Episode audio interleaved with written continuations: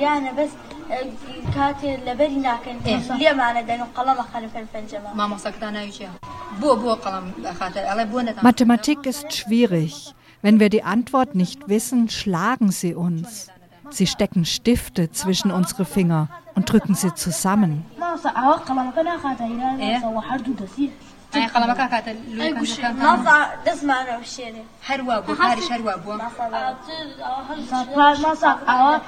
Kinder aus irakisch-Kurdistan erzählen über die Gewalt, die sie an der Schule erfahren. Gewalt ist geradezu ein konstituierendes Element im Nahen Osten, nicht nur in der Politik. Das sagt Thomas von der Ostensacken von der Hilfsorganisation Wadi. Radio Dreigland sprach mit ihm über ein Projekt zur Gewaltvermeidung an Schulen in Kurdistan. Der islamische Staat ist ja nun ja, auf dem Weg besiegt zu werden, aber im Grunde ist es ja im Nahen Osten so, dass so ein Gewaltregime das andere ablöst, vor allen Dingen in Syrien und im Irak. Das macht auch etwas mit den Menschen, verändert sie und ihr macht was dagegen, Thomas.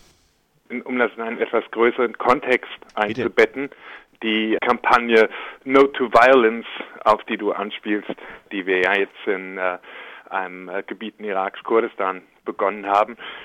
Wenn im Nahen Osten letztlich für nicht nur politische, sondern auch gesellschaftliche Verhältnisse irgendetwas Konstitutives ist, es Gewalt. Gewalt nicht nur eben seitens äh, staatlicher Stellen, Geheimdiensten, Armee, Polizei, sondern auch und ganz besonders in Familien, in der Schule, im Kindergarten, eigentlich überall.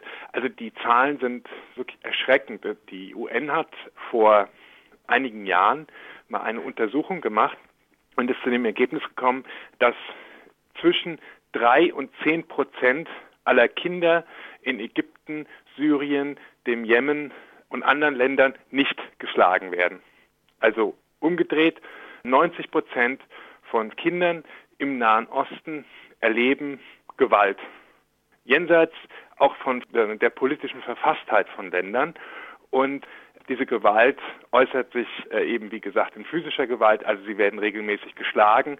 Sie werden vor allen Dingen auch regelmäßig geschlagen, etwa in Schulen von Lehrern. Und als nächster Schritt, aber das äh, ist noch ein etwas anderes Thema, stellt sich heraus, dass eine sehr, sehr hohe Zahl von Kindern, sowohl Mädchen wie Jungen, auch Opfer von sexualisierter Gewalt in der Familie sind.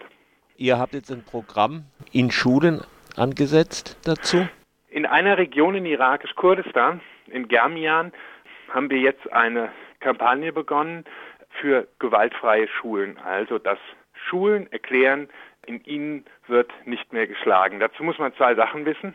Nächstes Jahr jährt sich der 30. Jahrestag der sogenannten Anfal-Kampagne im Irak, also der Zeit, als die Armee äh, Saddam Husseins große Teile irakisch-Kurdistans systematisch zerstört hat. Tausende Dörfer wurden dem Erdboden gleichgemacht, Giftgas eingesetzt, Hunderttausende Menschen verschwanden, andere wurden verschleppt und spezifisch diese Germian-Region hat die, diese Anfallkampagne in einem ganz besonderen Ausmaß abbekommen. Jetzt ist die Frage, wie geht man mit Erinnerung um? Die ist im Nahen Osten und auch im Irak extrem formalisiert. Also irgendjemand kommt am Jahrestag, hält irgendeine Rede, es werden ein paar offizielle Statements abgegeben und danach ist letztlich vergessen, was passiert ist. Es ist kein Zufall, dass diese Kampagne jetzt sozusagen zum 30. Jahrestag beginnt, weil das Thema Gewalt eben das zentrale Erlebnis von Hunderttausenden von Menschen gewesen ist und nun die Idee, dass man spezifisch in dieser Region eine Kampagne gegen Gewalt an Kindern, Mädchen, Frauen beginnt, ist von daher naheliegend und hat sehr viel auch mit so etwas wie, das englische Wort ist schöner Self-Ownership, also Selbstbesitz zu tun. Mhm. Äh, und erfreulicherweise wird, äh, wird diese Kampagne. Kannst du das noch ein bisschen erklären, das, diesen Begriff, Selbst-Ownership? Es gibt ja gerade in, in unserem Bereich in der Entwicklungszusammenarbeit sehr häufig so Ansätze, dass dann eine Hilfsorganisation kommt und sagt, es gibt die UN-Resolution 1723, da wird jetzt festgelegt, keine Gewalt gegen Frauen oder Kinder und wir machen jetzt hier ein paar Workshops, um diese UN-Resolution umzusetzen. Leute von vor Ort haben jetzt nicht unbedingt eine, eine unmittelbare Verbindung zu UN-Resolutionen, einer sehr formalisierten Sprache, die von Zivilgesellschaft, Präven Konfliktprävention und, und Ähnlichem redet. Das heißt, sie nehmen das letztlich nicht als ihres wahr, sondern als ein weiteres Programm, das mehr oder weniger von oben aufgefropft wird. Von Wadi versuchen wir immer einen etwas anderen Ansatz zu verfolgen und zu schauen, wie solche Programme und Kampagnen wirklich in, in den Regionen, in den Dörfern, in den Gebieten, wo wir arbeiten, so verankert werden können, dass Leute das wirklich als ihr eigenes wahrnehmen. Und erfreulicherweise etwa wird diese Kampagne jetzt unterstützt von alten Peschmerga, also von Kämpfern, die damals in den 80er Jahren gegen Saddam Hussein gekämpft haben, die in der Region immer noch über eine extrem gute Reputation verfügen, von politischen Gefangenen, die gefoltert wurden, von Überlebenden dieser Anfallkampagne, die jetzt in Interviews eben sagen, wir unterstützen so einen gewaltfreien Ansatz, weil wir damals ganz, ganz unmittelbar miterlebt haben, was diese Form von Gewalt bedeutet. Und damit wird das zu einer Kampagne, wo Menschen in dieser Region sagen, das ist unseres, das ist unsere Sprache, das ist jetzt unsere Form von Erinnerung, die uns nicht von oben aus, von der Regierung oder von der UN oder von irgendjemandem aufgefropft wurde, sondern die sozusagen von unten kommt und mit der wir uns in unserer Sprache auch ausdrücken können. Und wie läuft die Kampagne genauer ab? Also die Grundidee ist langfristig eben über auch über das Jahr 2018 zu erreichen, dass alle Schulen erstmal in irakisch-Kurdistan erklären, bei uns wird nicht mehr geschlagen. Wir suchen andere alternative Konzepte von Konfliktlösung, vom Umgang mit äh, Schülerinnen und Schülern und auch die Kindergärten.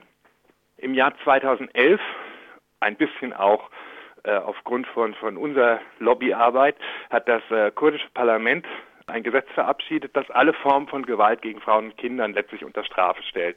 Das heißt, äh, dieses Gesetz ist ein enormer Meilenstein, war es im Kampf gegen Genitalverstümmelung, Ehrtötung, äh, häusliche Gewalt. Es muss aber umgesetzt werden. Und in dieser Gesetzesumsetzung, da hapert es ganz gewaltig. Also der Versuch jetzt auf der lokalen Ebene dieses Gesetz und die Idee, dass Gewalt keine Lösung ist, umzusetzen, ist ein, ein weiterer Schritt. Wir hatten ja schon in der Kampagne gegen Genitalverstümmelung sehr erfolgreich so Dörfer unterstützt, die erklärt haben, dass sie mit dieser Praxis aufhören. Und äh, aus dem Programm haben wir einiges auch gelernt, wie man gut sozusagen solche Projekte umsetzt. Und äh, fünf erstmal ausgewählte Schulen sind jetzt unsere Partner.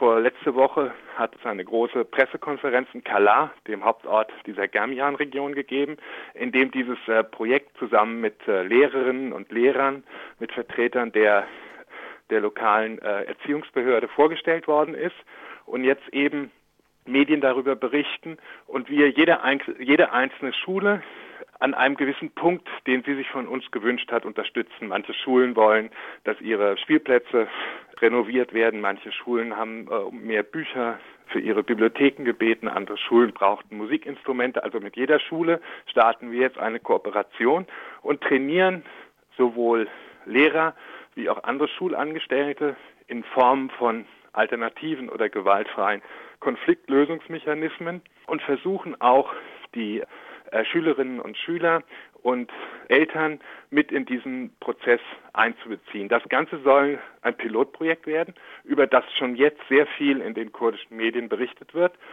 und äh, später dann ermöglichen, dass überall aus der Region andere Schulen sich diesem Programm anschließen. Und schon jetzt, nach zwei Wochen, mehren sich bei unseren Büros in, in irakisch-Kurdistan die Anfragen von Schulen, dass sie das auch gerne sein würden, dass sie gerne sozusagen Teil dieses Programms werden wollen.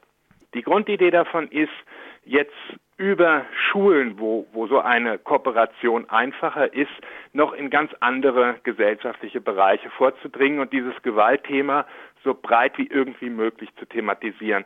Meine Kollegin von äh, Wadi in Germian haben zum Beispiel jetzt erste Stichprobenuntersuchungen gemacht, wo sie mit Jugendlichen und Kindern über Erfahrung von sexueller Gewalt gesprochen haben. Und die Ergebnisse sind erschreckend. Also müssen wir immer von ausgegangen.